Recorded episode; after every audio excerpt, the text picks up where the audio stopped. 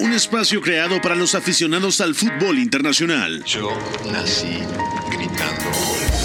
Un proyecto radiofónico informativo, analítico y reflexivo, No tengo nada de original. en el que un grupo de periodistas repasan la actualidad del fútbol en cada rincón del planeta. Todos los bebés se asoman al mundo gritando. gol. Y como todos, quise ser jugador de fútbol. He sido el peor pata de palo que se ha visto en los campitos de mi país. Arranca Catenacho W, la casa del fútbol internacional.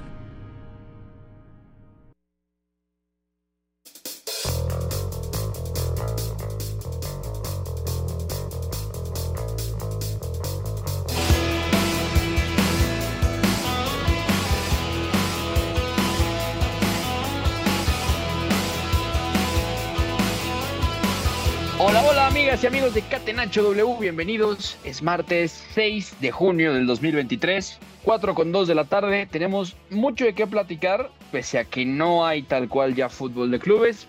Se nos ha ido la temporada. Ayer platicábamos un poco de lo que pasó en este último fin de semana de definición y hoy vamos a hablar de varias cosas importantes. Primero, por supuesto, vamos a hacer la previa de la final de Conference League. Mañana, West Ham contra Fiorentina a la una de la tarde. Se va a poner muy lindo, muy lindo ese partido. También hablaremos de la selección mexicana que efectivamente eh, ha ganado hoy en el torneo Mar Morir Reveló de Tulón, en la Esperanzas de Tulón, a la selección mediterránea 2 a 1. Vamos a estar platicando de este partido y por supuesto tendremos el humo, las noticias y todo lo que ha salido este día que es sin duda histórico porque Karim Benzema ha llegado oficialmente al Al. Se están hablando de varios nombres que pueden llegar a Arabia Saudita y además, claro está, está el anafre prendido en cuanto al mercado de fichajes en Europa. Lo saluda con mucho gusto de este lado del micrófono Beto González a nombre de Pepe del Bosque, con Fonaldo en la producción de este espacio, también en los controles está Mario López McLovin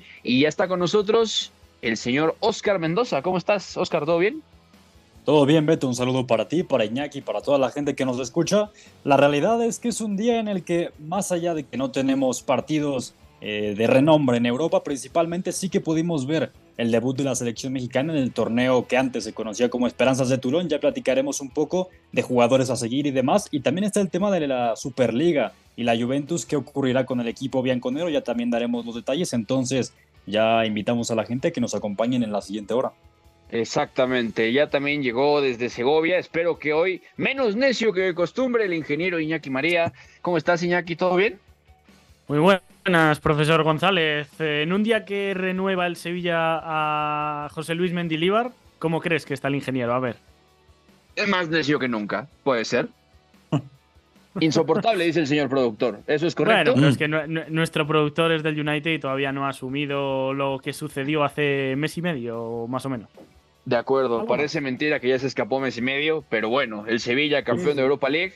Mira, se ha echado a la bolsa la renovación de José Luis Mendilíbar, ¿eh? Eh, no solo por el, el título de Europa League, sino porque salvó con creces el descenso y parece que, que va viento en popa, ¿no? A ver qué pasa este verano con el eh, Sevilla Club de Fútbol. Eh, me dice el señor productor, es Moy, el, mi querido Moy, el oso Mardí en los controles. Moy, un abrazo, también un abrazo a McLovin, por supuesto.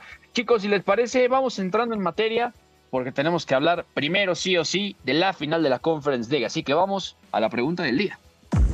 La pregunta del día. Non potevo farlo venire dagli Stati Uniti senza farlo giocare. Catenacho W.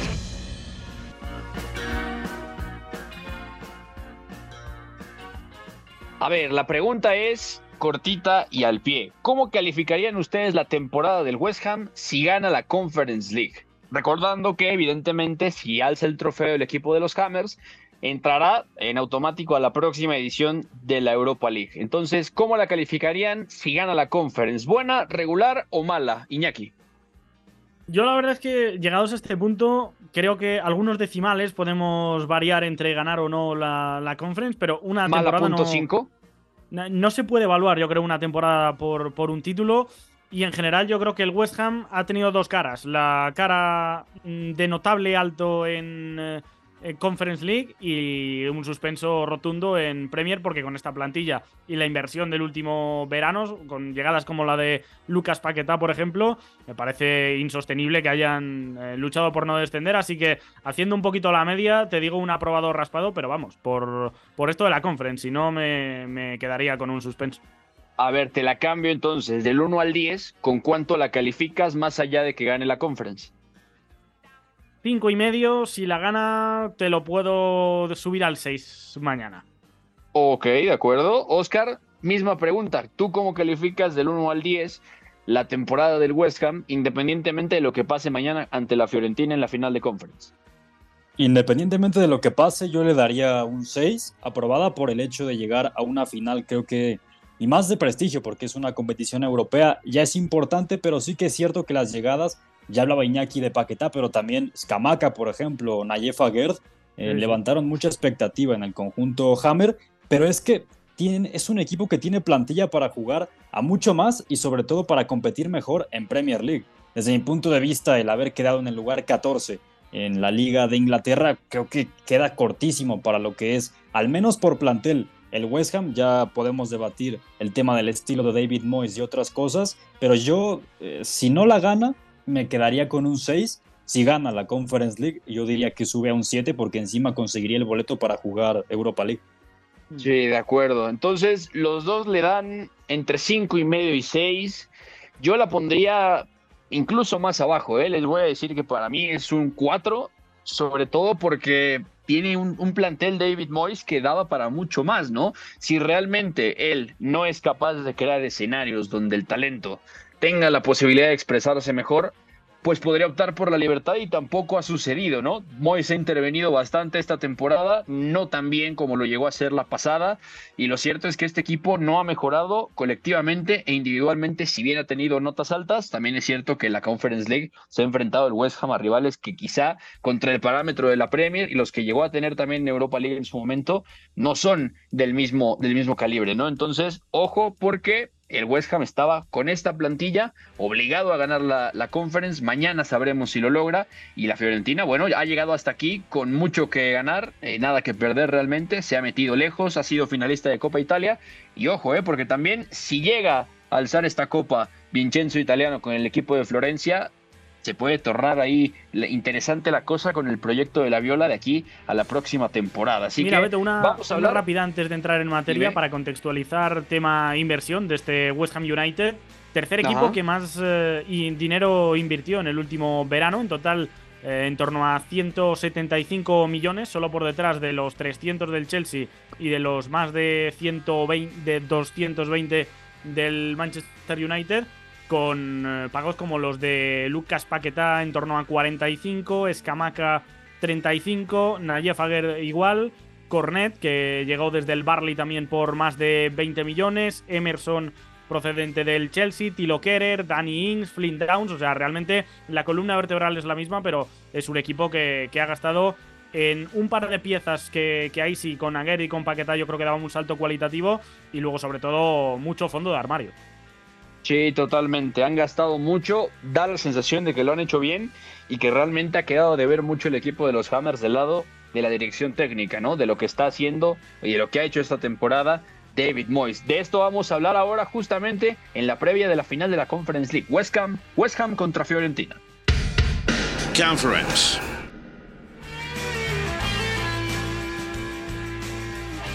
Iñaki, ¿qué partido podemos esperar mañana? Sobre todo considerando dos cosas. Que al West Ham, punto número uno, le cuesta trabajo tener mucho tiempo la pelota. Si pudiera elegir, seguramente replegaría y contraatacaría. También tendría algunos tramos de presión alta. Y sobre todo también si pensamos que la Fiorentina de Vincenzo Italiano es un equipo que va a todo nada, pero que además lo hace eh, sí con estructura, pero suele ser incluso hasta un poco suicida, ¿no? Con marcas totalmente al hombre, laterales muy profundos, le gusta muchísima la velocidad para atacar en ciertos momentos del partido, sobre todo a través de su presión. ¿Qué partido esperas tú tener mañana? Yo espero una Fiorentina que quiera la pelota, que asuma la iniciativa del partido y el West Ham bloque medio, bloque incluso algo bajo para después tener más espacio en el que transitar y balones largos hacia Mijail Antonio que, que, descargue y active de cara a Said Rama que llega en un muy buen momento y sobre todo a Jarrod Bowen que al espacio en este tipo de, de, contextos menos propositivos para el West Ham, pero partidos clave, acostumbra a sacar muy buen rendimiento el extremo derecho inglés.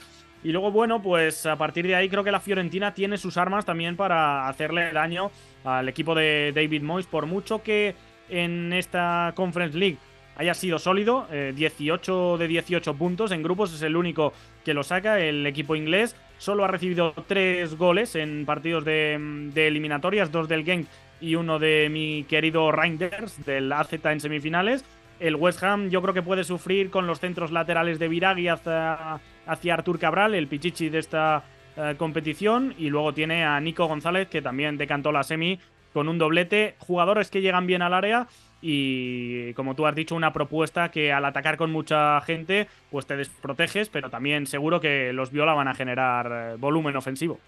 Sí, de acuerdo. Oscar vuelve a una final europea a la ciudad donde ha habido mucho drama, incluyendo aquella Supercopa de Europa del 2013, justamente la que comentábamos ayer, donde el Bayern Múnich la gana dramáticamente ante el Chelsea de José Mourinho bajo el mando de Pep Guardiola. En aquel momento el Bayern Múnich habló una final de la tercera competición más importante en Europa, eh, con una Fiorentina que, ojo, eh, revisando los once, incluso también hablando del West Ham, se presume que va a ser todo titularísimo. Se está dando, por ejemplo, a Rolando Mandragón en el centro del campo con Sofian Amrabat y Giacomo Bonaventura, al hilo de lo que hablábamos de esta presión al hombre.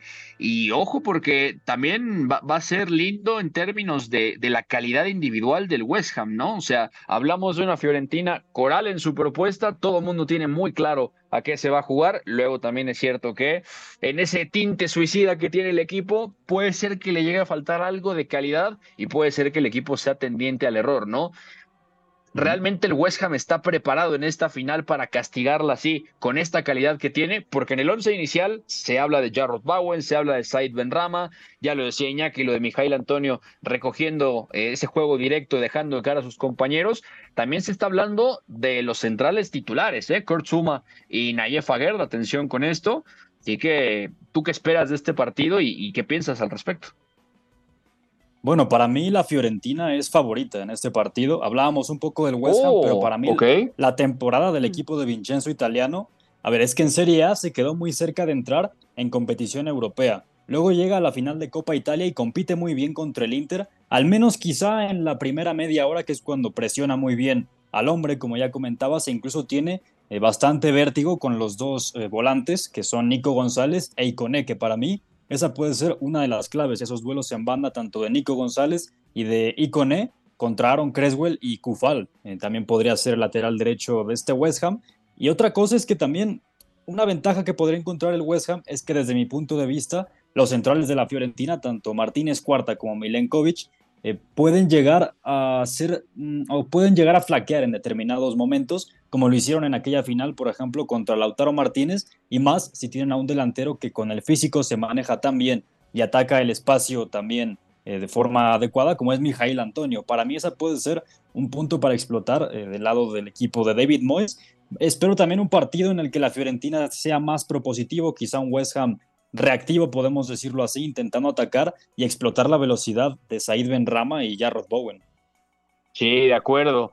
Chicos, también hablar de lo que son los equipos en, en, Europa, ¿no? Porque, por ejemplo, la Fiorentina, esto también vale la pena recordarlo en semana de final de Champions, es de los pocos equipos italianos que ha llegado a una final de Copa de Europa, 1957, la pierde contra el Real Madrid, eh, pierde también una final de, de Recopa de Europa, aunque gana la de 1961, eh, luego también una, una, final de, Liga Europea, 1990 llega, es decir, solo tiene un título europeo la Fiorentina en su historia, hace ya eh, casi 60 años prácticamente. Entonces, atención a eso porque hablamos de dos equipos que están un poco en condiciones eh, diferentes, ¿no? El West Ham, que además sí ha, ha logrado figurar un poquito más en Europa, campeón de Recopa de Europa y campeón de la Intertoto allá en el 99, ¿no? Cuando todavía era un equipo eh, que tenía una academia súper productiva, no había eh, pasado por problemas como en los últimos años y además perdió otra final de Recopa de Europa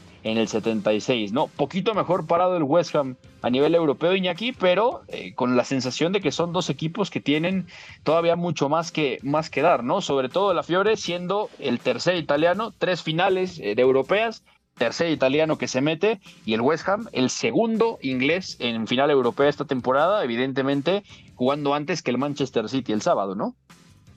Sí, pero fíjate, yo te diría que la Fiorentina tiene algo más de bagaje europeo por jugar una final de, Champions y por eh, llevar 33 años fuera de una última instancia, porque el West Ham lleva 47 sin jugar una final y la Intertoto no deja de ser una fase previa clasificatoria para la Copa de la UEFA, así que realmente yo creo que la Fiorentina ha, llegado más lejos, ha tenido un techo más alto en Europa de ganar el equipo Viola, digamos que em, esta conference eh, pasaría un poco más desapercibida en sus vitrinas y para el West Ham sería el segundo título continental más importante de, de su historia.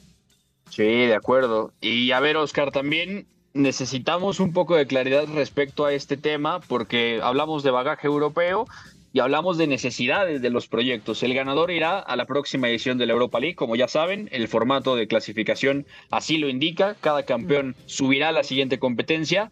Que los dos están fuera, vía liga, Beto. Además, exactamente, los dos están fuera vía liga, la Fiorentina quedó a la mitad de tabla, que esto también es importante resaltarlo, y el West Ham que peleó hasta, hasta por no descender, ¿no? Hasta las últimas dos, tres jornadas de la Premier estaba ahí peleando, la Fiore fue octava en la Serie A, cosa que era medianamente presupuestable considerando el nivel de otras plantillas, pero el West Ham, a ver, estamos hablando de una plantilla con cerca de 200 millones de euros de inversión en una ventana, que en la Premier League, Oscar, quedó decimocuarta, ¿no? Es qué viene para ambos proyectos en dado caso de ganar la conference o no. O sea, donde evidentemente la Fiorentina tendría que amarrar todavía más a, Vincenzo Italiano, ¿no? Una, que además libró el despido a mediados de temporada, no se nos puede olvidar. ¿Y qué pasa, por ejemplo, si mañana el West Ham gana la conference? ¿Qué se hace con David Moyes? Bueno, yo es que creo que si antes no lo han despedido, ahora con un título, menos lo van a sacar del cargo. Y sería, por cierto, el octavo equipo inglés que jugaría en competición europea la siguiente temporada. Se sumaría al Liverpool y al Brighton para jugar la próxima Europa League. Y también sería bueno reflexionar, por ejemplo, si en caso de ganar el título continental y clasificar a Europa League, quizá Declan Rice, bueno, pudiera tener eh, o pensarlo dos veces antes de salir. Eh, aún así yo pienso que el mediocentro de la selección inglesa terminará saliendo del West Ham, pero quizá ya tienes un argumento un poco más sólido para intentar convencerlo, aunque ya también David Moyes ha admitido que es muy probable que Declan Rice salga del club, pero también sería una opción interesante a seguir, eh, tal como por ejemplo con la Fiorentina podría ocurrir con Amrabat, con el mediocentro marroquí quizá también eh, en torno a tantos rumores, incluso se ha hablado de equipos como el Barcelona, es decir, eh, de prestigio, podrían eh, intentar asegurarse de que se quedara para continuar el proyecto y jugar la próxima edición de la Europa League, precisamente.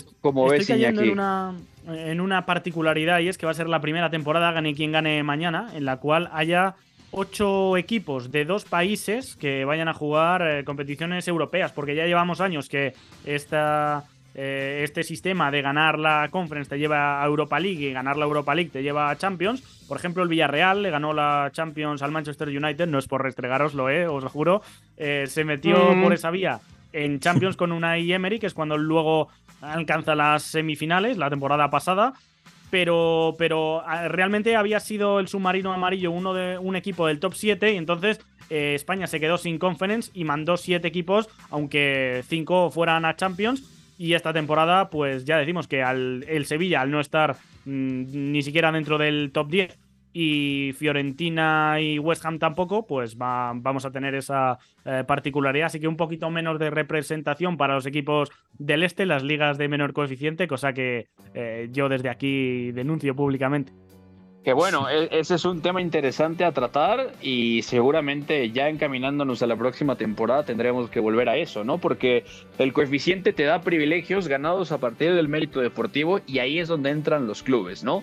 Que Inglaterra tenga ocho clubes si gana el West Ham mañana la final de la Conference League en competiciones europeas, hablaría un poco de eso, pero hablaría también de la desigualdad existente que se está recrudeciendo y que supuestamente los nuevos formatos de competencia estaban intentando paliar, ¿no? De alguna manera. Ya también recientemente, lo hemos platicado aquí mismo en otras emisiones, Países Bajos superó a nivel de coeficiente por fin a la Liga Francesa, por lo tanto tiene un lugar extra en competición europea para la próxima campaña, es con efecto inmediato. Entonces, atención, esto es un, esto es un muy, muy buen punto, ¿eh? porque aparte de todo, sería añadir un tercer equipo y, vamos, dos Big Six al final de esta temporada en Inglaterra y un Vila que, por ejemplo, iría a Conference teniendo mejor temporada que lo que tuvo el West Ham a nivel general en la liga, ¿no? Cosas que son bastante curiosas a nivel de competencia europea, ¿no? Por contextualizar, el Aston Villa ya está clasificado, caiga quien caiga, para Europa. La diferencia. Eh, no, el Vila miento, el Vila no está clasificado a ver, a ver, no, me, me, me acabo de bienaventurar. de conference. Ajá, playoff, sí. Eh, el Vila ha sido séptimo. La conference ya la tiene a, no, realmente el Aston Villa va, a conference de cualquier manera. Exacto, está en, en, conference, pero tiene que jugar playoff. Pero vamos, es tiene la posibilidad de asegurar su boleto en el playoff para la fase de grupos eh, y luego el West Ham, habiendo tenido una temporada infinitamente peor que la del Vila en términos generales, termina calificando a la próxima eh, edición de la Europa League si es que mañana vence a la Fiorentina. Chicos, ¿algo más que quieran agregar sobre esta final? Bueno, que también agregar que en el tema de Europa League, que ahora también revisaba, si no me equivoco, el sexto lugar de la Premier, que es el Brighton, tendría que disputar playoff, ¿no? Para entrar a Europa League. Eh, no, entra directo. Son dos lugares directos. Sí, sí. el, Brighton va a Europa League, sí. Fase de grupos, 100%. Pues ahí está.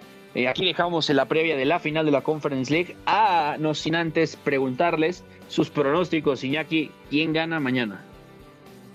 Uf, eh, os hice ya la trampa la semana pasada, me la disteis por buena la de decir, si se pone la Roma por delante, yo creo que lo gana la Roma, se puso por ah, delante y ni así lo ganó la Roma. Así que iba a decir lo mismo del West Ham, pero bueno, como, como realmente ni con trampas acierto, voy a decir que, que, lo gana el West Ham en cualquier caso. yo digo que final muy cerrada, ¿eh? esto ya lo estuvimos hablando, lanzamos pregunta del día de cuántos italianos ganarán las competiciones europeas. Por aquí Beto y yo dijimos que creíamos que ninguno, así que bueno, vamos a mantener eso, pero realmente yo creo que mañana es la final más cerrada de la semana.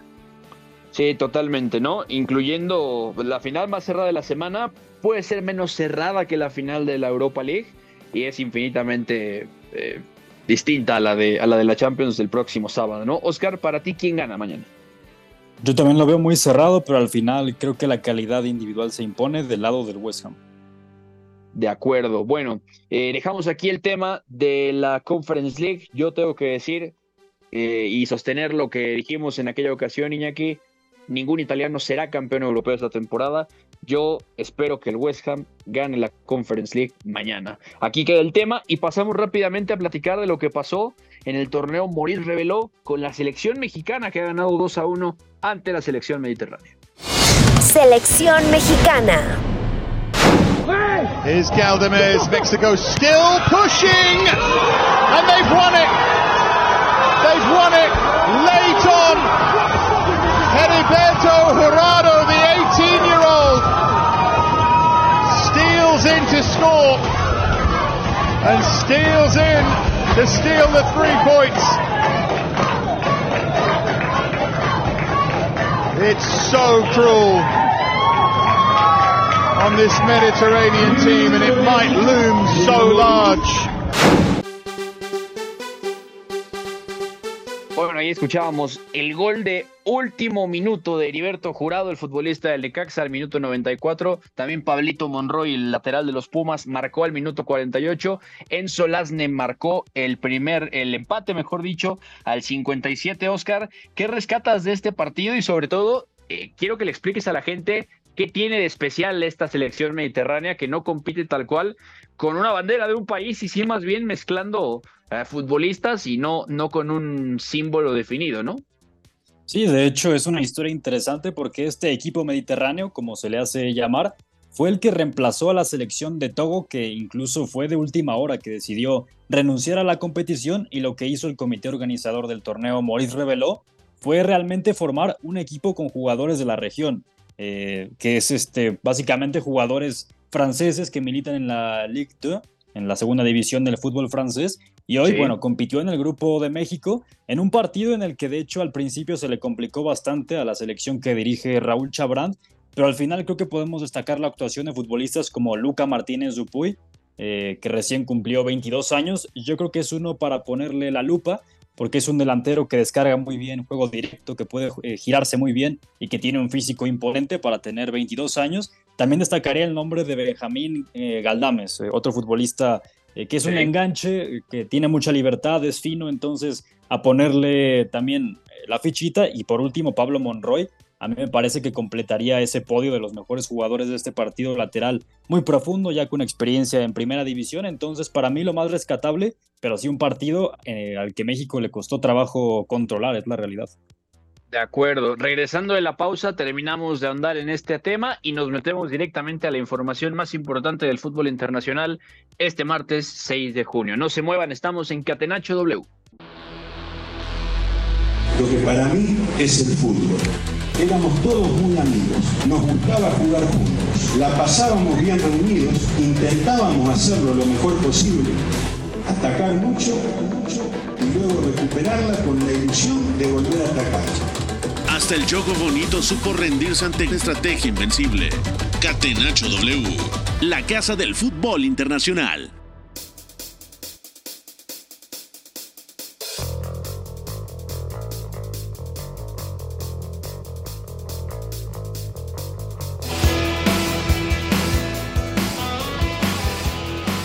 Ya estamos de regreso en Catenacho W, amigas, amigos, son 4.32 de la tarde, 6 de junio del 2023. Acá estamos de regreso para seguir platicando de todo lo que tenemos hoy en el fútbol internacional. Eh, no sin antes pedirle al señor Oscariño Mendoza que le diga a la gente dónde lo pueden seguir en redes sociales. Bueno, eh, a mí me pueden encontrar en Twitter como arroba Oscar Mendoza 02. Ahí, bueno, escribo sobre fútbol y realmente nada más. Si quieren otro tipo de cuestiones, es en Instagram como arroba Oscar excelente, excelente. Ya lo saben, ahí encuentran al señor Oscar Mendoza. Eh, arroba Beto González M-bajo en Twitter e Instagram. Ahí estamos eh, platicando de todo, principalmente de fútbol internacional. Eh, estoy esperando, Oscar, el momento en el que se digne aparecer. Ya apareció el ingeniero Iñaki María para preguntarle cuál es su cuenta de Twitter para que la gente lo siga. Roba María Vial, con dos es el medio y con V. Por ahí seguimos, Beto. Y ya te puedo confirmar, ya eh, he devuelto un poco la cordura a mi mente y que estén tranquilos los aficionados del Aston Villa porque efectivamente en caso de que gane mañana el West Ham, el Aston Villa va a ser equipo de conference y el Brighton de, Europa League se metería en 8, así que todo lo que he dicho eh, era, era correcto, vaya. Mira, excelente. Bueno, se, se arriesgó y se ha ganado con el tema del acomodo de los equipos británicos. Así que ahí está la, información. Eh, chicos, bueno, terminando el tema rápidamente de selección mexicana en Toulon, que ha ganado 2 a 1. Eh, Oscar, en general esta generación tiene, tiene cosas individualmente interesantes, ¿no? También es cierto que el trabajo en selecciones menores no ha sido bueno.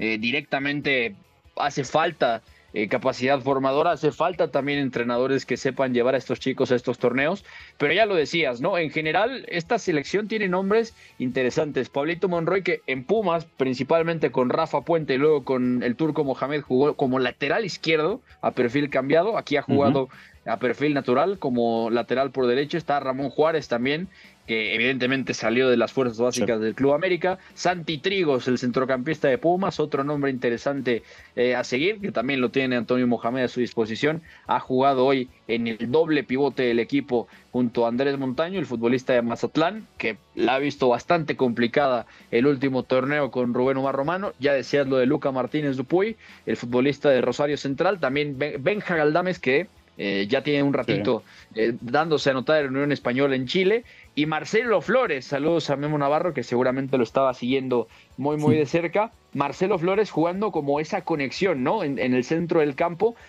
¿Qué te pareció el partido de Marcelo Flores? Porque eh, es, a ver, es evidentemente un partido este, para que la gente también lo tenga presente, donde México no tiene el control del partido, donde directamente ese rol que quizá está muy pensado para Marcelo, pasa a ser distinto porque le hubiera gustado más al equipo mexicano tener más tiempo la pelota. Ya lo decías muy bien, se volvió un ida y vuelta, se volvió un correcalles, muy flojo el equipo mexicano a nivel asociativo y además con, con muchísimas faltas, ¿no? 25 faltas hubo en total en el partido.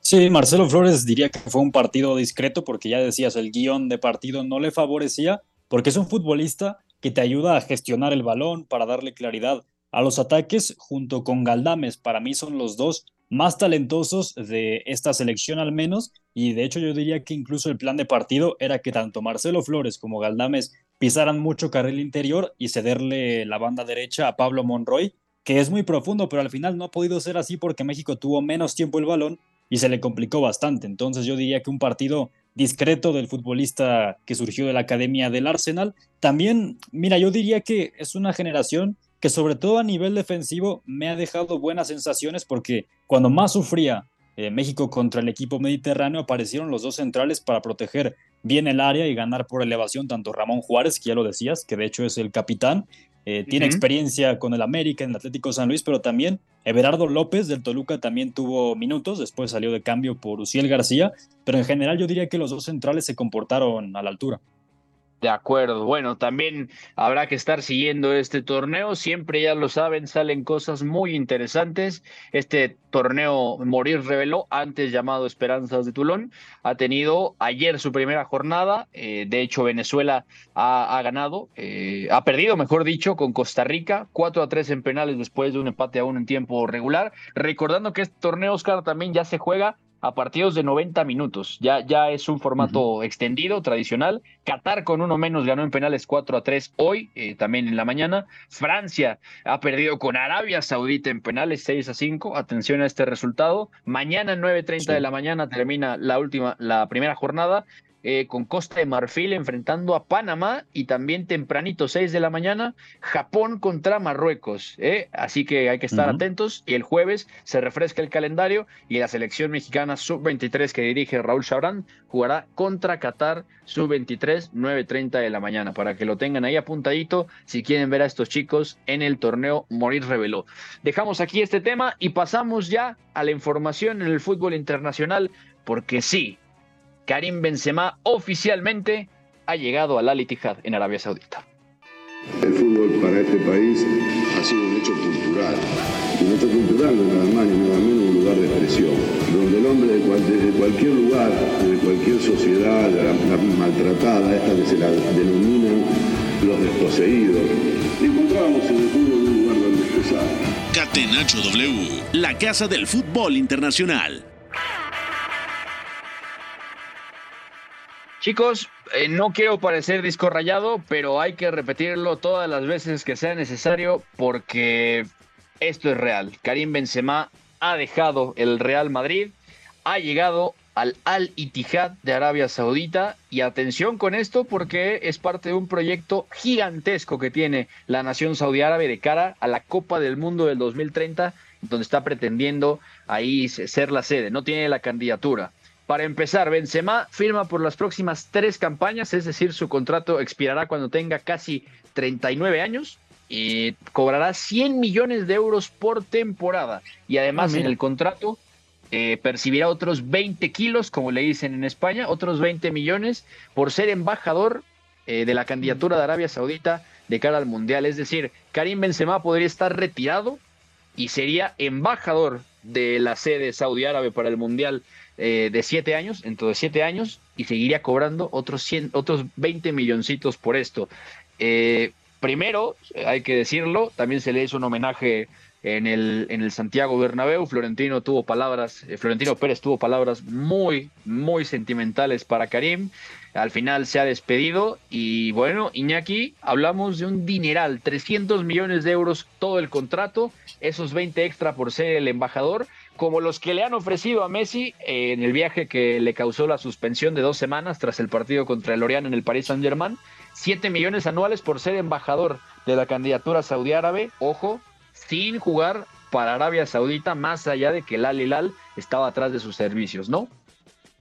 Bueno, yo creo que sobre todo le tirará un poco también a Karim el tema de ser embajador del próximo Mundial. Eh, no sé si por un tema de, religión puede ser otro, otro incentivo, pero yo básicamente eh, creo hoy ha habido acto de despedida del, Real Madrid. Y bueno, me, ha dado la sensación de que eh, Karim ya no se ve para el primer nivel y ha querido dejarlo en alto después de una temporada complicada, también por, por tema físico, más que lesiones, por llegar muy justo a, a, las semanas que han sido todas con dos partidos, así que se va a unir al eh, campeón de la Liga Árabe, eh, de Arabia Saudí, desde la semana pasada ya matemáticamente, el equipo de Nuno Espíritu Santo, Al Ittihad, en el cual no hay realmente mm, eh, demasiados jugadores conocidos, va a ser la, estrella absoluta, pero bueno, hay algún que otro viejo conocido de este programa, como Ahmed Egassi, el compañero de Mohamed Salah, el egipcio que... Mm, mundialista. Sí, mundialista, jugó la última Copa Africana de Naciones también. Bueno, mundialista no, porque se quedó en la última, eh, en la última ronda clasificatoria contra la Senegal de Mané. Está Tarek Hamed, también jugador. No, no, en el 2018. Se lo llevó Héctor Cooper al Mundial de Rusia. Ahí, ahí sí, correcto, con Queiroz es cuando se ha quedado a las puertas. Y luego está seguramente el eh, más conocido de todos, que es el Del Costa, el jugador angoleño, ex de Valencia o de Leeds United, entre otros. y de los Wolves, ¿eh? Que fue dirigido por Nuno también cuando ascendieron. Algún que otro nombre hay, pero realmente, digamos que por plantilla, al Gilal sobre todo y al Nasar con Cristiano Ronaldo son las dos más llamativas, aunque eh, la liga dice que el equipo, el rival a batir es este Al Ittihad. Mira, tremendo, ¿no? Y además, Oscar, todo esto, ya lo decíamos, forma parte del plan de Arabia Saudita para ser la sede de la Copa del Mundo del 2030. El mundo árabe va muy en serio. En la Copa del Mundo de Qatar esperan que haya sido el, gran altavoz, el gran póster mediático que necesitaban. Y ojo, porque también reporta el diario El Mundo que justamente este plan busca tener una inversión de 20 mil millones de euros contratando futbolistas de élite. 20 mil millones, 20 billones de euros. Esta sería la cifra que se reporta pues nada más, ¿no? Es directamente meter el capital saudí árabe ahí y decir, ¿saben qué? No pasa nada. ¿Quién quieres traer? Ya vino Benzema, ya vino Cristiano, se intentó con Lionel Messi.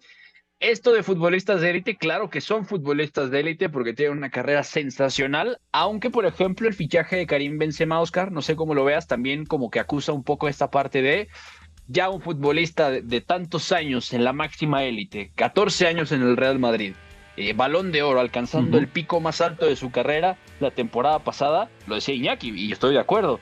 Quizá Karim Benzema, por su físico, ya no se siente eh, listo para competir en la máxima élite y dice, bueno, voy a ganar francamente bien, fenomenalmente, en un país donde puedo seguir jugando fútbol, me van a tratar como rey, pero, pero ya no al mismo nivel, evidentemente, ¿no? Como le decían hace rato, lo, leía yo, me parece en Twitter, como liga de, de retiro, se podría decir. ¿Tú cómo lo ves?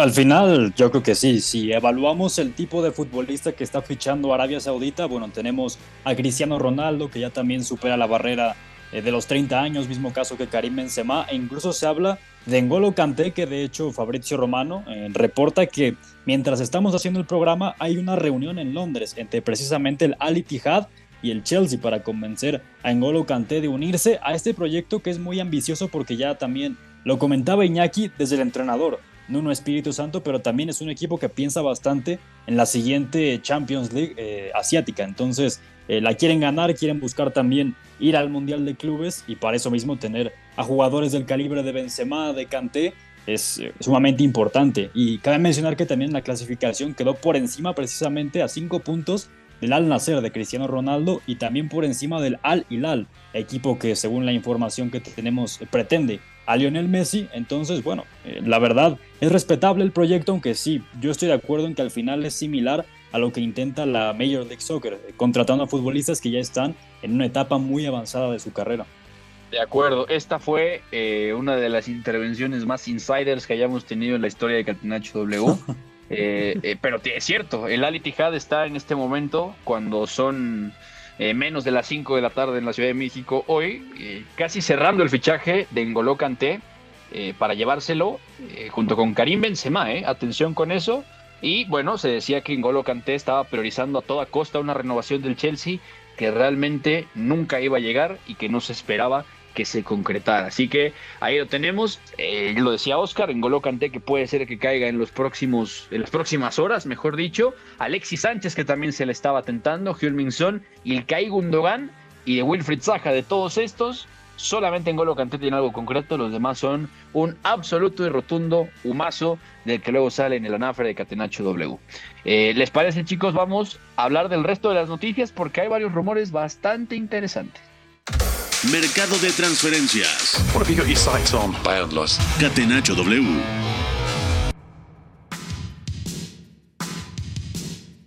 Bueno, uno que no es tan rumor, chicos, pero que parece que está ya prácticamente concretado. El diario Le Parisien reporta que Luis Campos le ha comunicado a Christophe Galtier, Luis Campos, el director deportivo del Paris Saint-Germain, que deja de ser el entrenador después de una temporada a cargo del conjunto parisino. Y ojo, la opción principal de Luis Campos para suceder a Galtier en el banquillo, ni más ni menos, es Julian Nagelsmann. Y se dice en Europa, el mismo diario Le Parisien afirma que Julian Nagelsmann estaba en París, que estaba en París para reunirse con los dirigentes del conjunto del Parque de los Príncipes. Iñaki, ¿qué opinas al respecto? Bueno, que se veía venir. Eh, no tanto que Galtier pudiera cuajar una temporada así, que aquí dijimos eh, que tenía su riesgo, que Galtier era un técnico bastante rígido y bastante de, su idea. Yo creo que ha tratado de, adaptarse más a la plantilla del Paris Saint-Germain que nunca a lo largo de su carrera. Es decir, eh, después del Lille llega al Niza y prácticamente es el mismo fútbol. Ahora llega al Paris Saint-Germain y hemos visto algo más de cintura táctica, de, variabilidad de, dibujos también, pero aquí lo que manda no es eh, nada de esto que menciono, son los resultados concretamente en Champions y un poquito también en, eh, dentro de las eh, fronteras nacionales de Francia y ahí pues hemos visto que se ha quedado en octavos de final de Copa Francesa, un fracaso, realmente no Sí, no hay que utilizar la palabra no han alcanzado el objetivo, han fracasado en ese intento y en Liga Francesa pues les ha dado, pero bueno, con algo más de, incertidumbre de lo que podríamos esperar en Champions, decepción absoluta contra el Bayern, así que eh, yo creo que Galtier está cantado viendo el modus operandi de un Paris Saint Germain que incluso a técnicos que, que, han llegado más lejos en Champions o han dejado mejores sensaciones no le ha temblado la mano para liquidarlos. Creo que era un secreto a voces que esto iba a pasar. Sí, totalmente de acuerdo. Y Oscar, cambiando de latitud, ojo porque hay festival de, centrales en los clubes del Big Six. Ojo con esto. Primero, Fabrizio Romano ha reportado hoy que el Brighton está preparando una oferta récord del club de 40 millones de libras para cerrar el fichaje de Levi Colwill. Ya el Chelsea le había dicho la semana pasada al Brighton que por 30 millones, nada, que ni se le ocurriera, que lo ven como parte fundamental del proyecto a largo plazo que bueno, también el Chelsea también tiene como 55 jugadores en la plantilla, pero el Brighton sabe, sabe de la oportunidad que tiene con este joven central inglés que es súper prometedor, que la verdad tiene condiciones espectaculares. Y bueno, 40 millones, ¿eh? Atención porque el Brighton con la clasificación a Europa podría manejar un poquito esta cifra, ¿no? No, yo estoy de acuerdo en que el Brighton debería fichar sí o sí a Levi Colwill de forma definitiva porque junto con el propio Louis Dunk y con centrales también como Webster, sería una garantía total para competir a nivel continental. Y más tomando en cuenta la edad, es un eh, zaguero que incluso yo creo que es materia para llegar a selección inglesa, eh, asentarse ahí un tiempo, eh, pensando sobre todo en el Mundial del 2026. Yo lo veo asequible porque también se hablaba de que el Chelsea le pedía más dinero al Brighton sobre todo tomando en cuenta el modelo deportivo o de negocios de los Eagles, que es un equipo que básicamente compra muy barato y vende caro, y tomando en cuenta que es un equipo que tiene eh, un poder adquisitivo importante, también pedirle más dinero para el Chelsea hacía sentido. Sí, totalmente. Y me quedo contigo para que me digas qué opinión te merece Kim Min Jae como primer refuerzo del Manchester United de cara a la próxima temporada. También en Inglaterra se está reportando que eh, van a aprovechar en el Manchester United estos tres días de laguna que tiene el mes de julio para ficharlo por menos de su cláusula de rescisión, que es de 60 millones de euros. Se activa la cláusula pasando este tiempo, antes puede llegar a costar hasta la mitad si lo negocian con Aurelio de Laurentiis, aunque bueno, negociar con De Laurentiis, negociar con De Laurentiis no es un albur, no existe, ¿no? no se puede. Entonces, bueno, eh, dicen en Inglaterra, Oscar, que el Manchester United irá por el central surcoreano. Habrá que ver si logran reducir esa cantidad de 60 millones de euros. Y además, el surcoreano hará su servicio militar obligatorio en el verano, recordando que tiene una obligación ahí los, los hombres surcoreanos, eh, tienen que cumplir con este servicio militar, es completamente obligatorio y bueno, puede llegar a durar dos años, dependiendo también de ciertas circunstancias. Eh, pueden perdonarlos también por mérito deportivo. Hyun Min Son se salvó de ese servicio militar ganando los Juegos de, Asia eh, con la selección de Corea del Sur, todavía con Paulo Bento. Así que, Oscar, quiero tu opinión respecto a la posible llegada del surcoreano al Manchester United.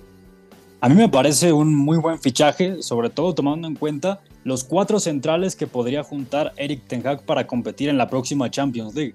Hablamos de Rafael Barán, Lisandro Martínez, Víctor Lindelof y Kim Min Jae. Serían los cuatro que para mí son opciones que te permiten competir eh, por absolutamente todo. Tú también ya tendrás una opinión. Eh, desde mi punto de vista es un central que también tiene muchas cualidades porque aunque no es especialmente bueno sacando el balón desde atrás, sí que es muy imponente a nivel físico. En los vuelos aéreos también eh, creo que es muy fuerte. Eso mismo también le puede favorecer para competir en la Premier League. Para mí es un fichaje, además por el precio y tomando en cuenta la edad, tiene 26 años, le va a venir muy bien desde mi punto de vista al conjunto Red Devil y también hay que decir que llegaría para tomar el lugar de Harry Maguire, a quien el Manchester United quiere pagarle 10 millones de euros para que deje el club este verano, según informan diversos medios.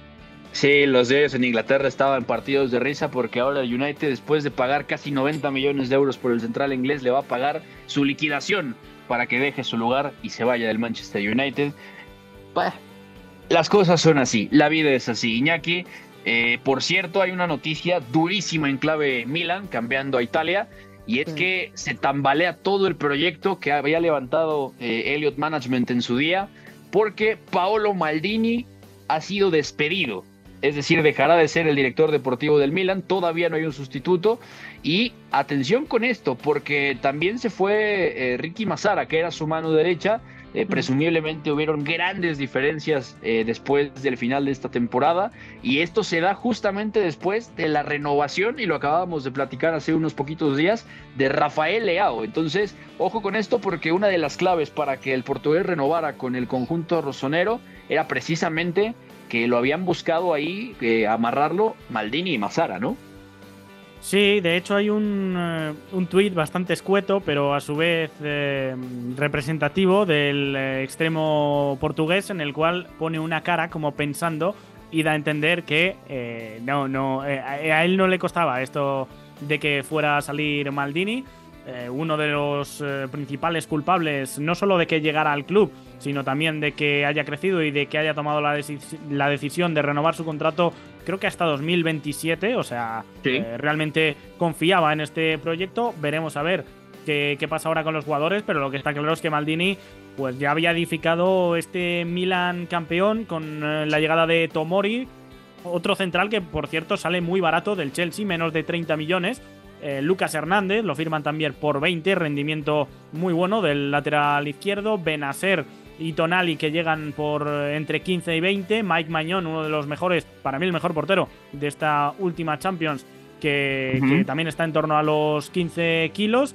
Y Calulu, que incluso eh, junto a Giroud llegan por cifras significativas de menos de un millón de euros. Así que realmente la dirección deportiva sin excesivos recursos económicos del Milan estaba siendo importante y la otra cuestión que falta por saber es si con esta salida Pioli va a continuar o no porque ya parecía todo cerrado pero eh, también podría por esa pata tambalearse la decisión del estratega.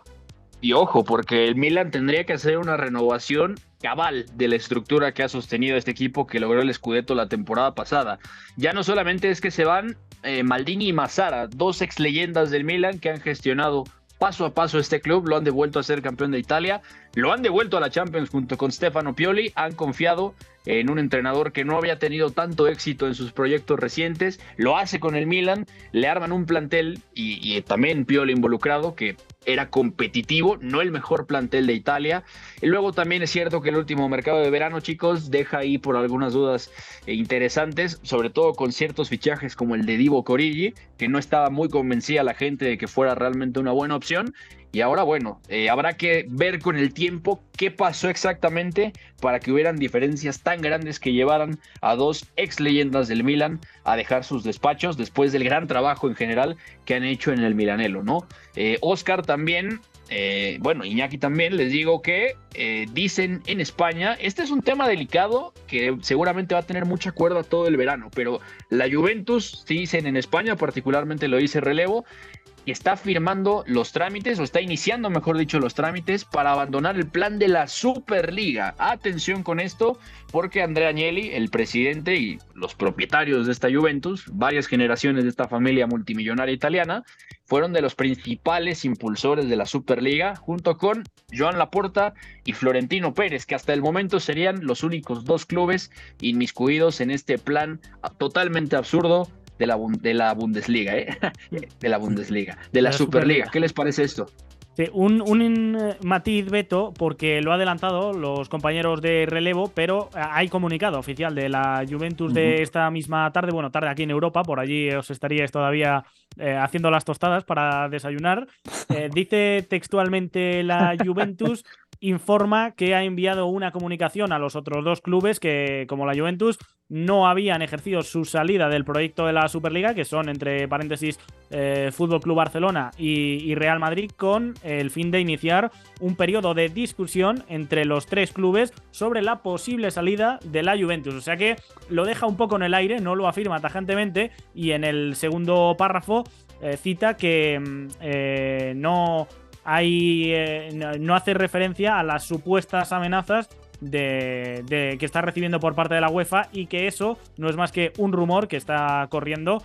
Realmente yo creo que eh, tiene mucha base esto de que justo se anuncie la Superliga cuando la UEFA podría sancionar a la Juventus, pero eh, en el comunicado dicen que no han recibido ningún tipo de, de coacción por parte de la UEFA.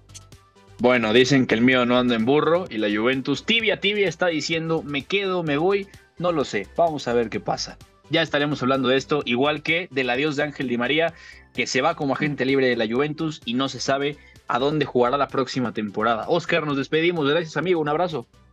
Un abrazo, nos escuchamos mañana para hablar de la final de la conference. Así es, y también tendremos previa del partido amistoso de la selección mexicana, que seguramente no se va a perder el ingeniero Iñaki María porque va a jugar Luis Romo. Iñaki, esta mañana. Un abrazo. Yo creo que sí que me lo voy a perder, ¿eh? pero si me decís que es bueno, igual me meto por ahí algún que otro diferido. Un abrazo, señores. ahí estamos, se despide de ustedes Beto González a nombre de Pepe del Bosque. Esto fue Catenacho W. Nos escuchamos mañana. Chao. Hay una relación entre la práctica del cuerpo que se expresa en las manos y el cerebro, pero el fútbol ha suprimido esto. De modo que se trata fascinantemente de un ejercicio que nos devuelve en el tiempo a lo que fuimos en el origen, pero también una vez que nos aficionamos a este juego, nos regresa a la infancia, al niño que fuimos. Gracias por sintonizar Catenacho W. Entonces el fútbol es en ese sentido una maquinaria para regresar en el tiempo en un doble sentido. Por W Deportes, la frecuencia del fútbol internacional.